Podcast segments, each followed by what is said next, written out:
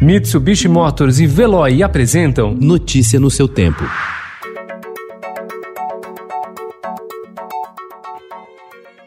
Olá, seja bem-vindo. Hoje é sexta-feira, 24 de julho de 2020. Eu sou Gustavo Toledo, ao meu lado, Alessandra Romano. E estes são os principais destaques do jornal Estado de São Paulo.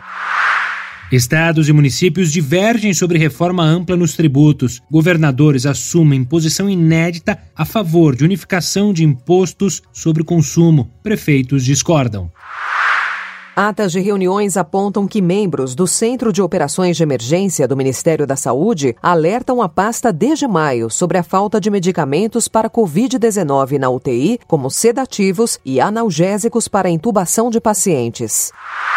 Estudo aponta que a hidroxicloroquina associada ou não à azitromicina é ineficaz em pacientes com quadros leves e moderados de Covid.